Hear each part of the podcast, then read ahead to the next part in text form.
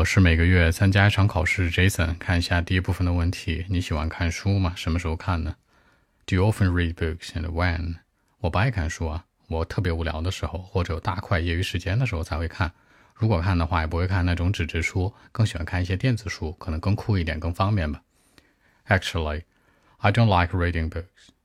For example, when uh, I feel quite bored, or let's say I have much free time, I'll go with some books.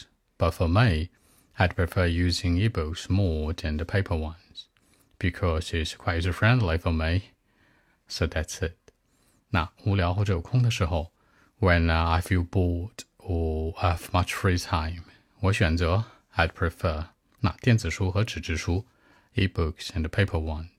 更多文本问题，微信 b 一七六九三九一零七。